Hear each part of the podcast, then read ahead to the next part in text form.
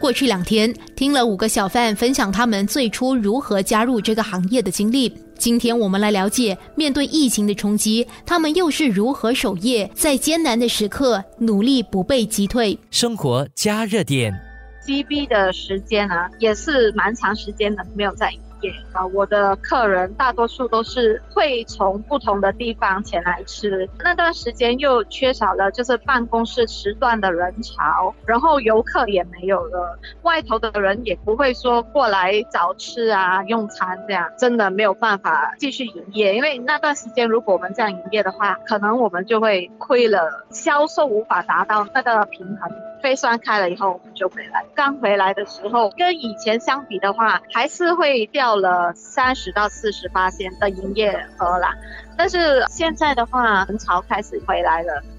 在牛车水熟食大厦中心开摊的于文丽和先生，不是唯一选择在阻断措施期间暂停营业的小贩。我去试试看别人的鱼面，因为当时的情形是他们也需要打包嘛，因为之前 circuit breaker 每个人都不能单音呐。所以我发现到，哎，其实他们煮面的过程之中也没有煮那么久了。如果你煮太久了，你打包回家那个面就会没有太好吃了，会烂掉这样啦。所以去 try 去我去看这些小细节哦，就是做那些 minor 的 improvement 啊。虽然是短暂停业，不过也让同样是新手小贩的陈伟杰有更多的时间增进厨艺，了解当中的小技巧。可惜他最终还是没能避开结业的选择。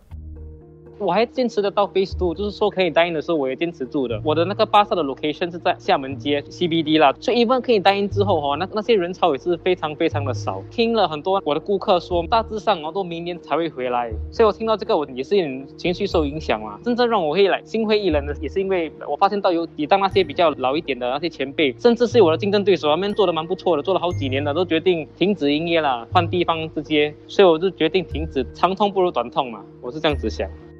在商业区麦士威熟食中心的小贩 Jenny 则动了想转移阵地的念头。Covid 那时候很想换地方，因为这边是靠 office，我很想去那种邻里。我有在想，在考虑人潮问题。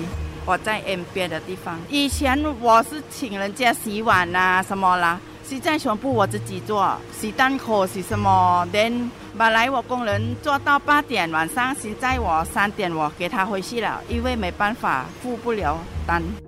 疫情期间，有些上班族还能选择居家办公，但小贩却别无选择。为了至少抵消成本，还是得如期开摊。洪淑芝坦言，自政府放宽回返工作场所的人数限制后，目前的营业额也只回到疫情前的五六成。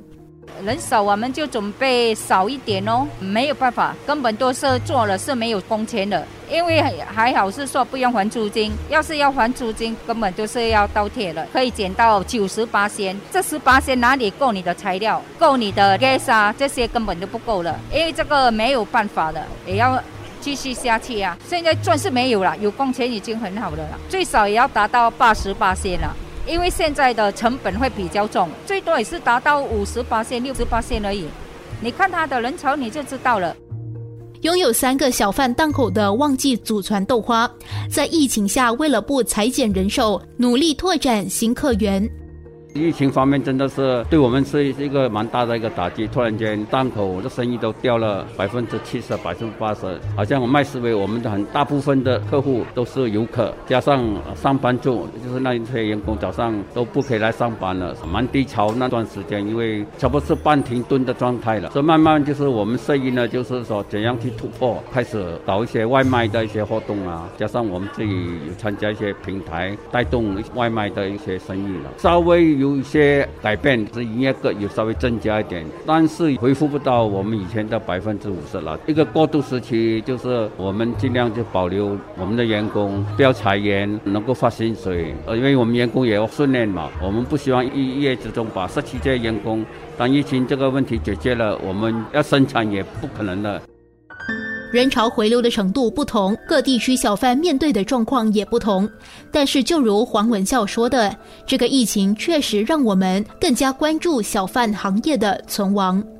因为经过这个疫情，就是一般人慢慢慢就觉得小贩是很重要，因为大部分的新加坡人一般市民都是到小贩中心去吃饭的，包括早餐、中餐、晚餐啊，在家煮食的其实不多。那么依靠小贩供应这个食品的话，占了一个很重要的一个角色。小贩可以可以主导一个蛮重要的一个角色，是说东西做的好吃、卫生健康，加上你的价格便宜的话，是有蛮大的前途的。